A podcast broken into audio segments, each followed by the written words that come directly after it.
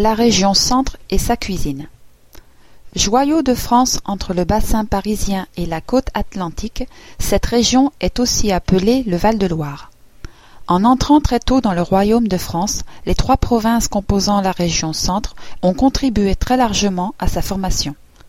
La région Centre, ayant pour capitale Orléans, est constituée de six départements le Cher, l'Eure-et-Loire, l'Indre, l'Indre-et-Loire, le Loir-et-Cher et le Loiret.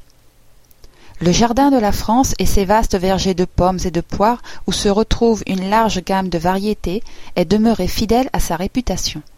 L'art culinaire y est délicieusement varié.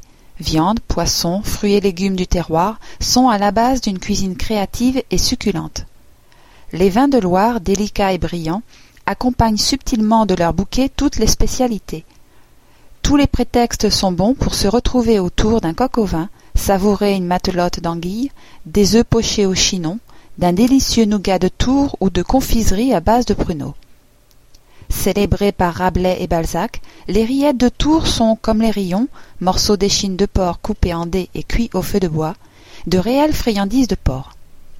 De Blois à Tours, le climat et les terres se sont également prêtés à la naissance d'une étonnante gamme de vins blancs au rouge, secs ou liquoreux.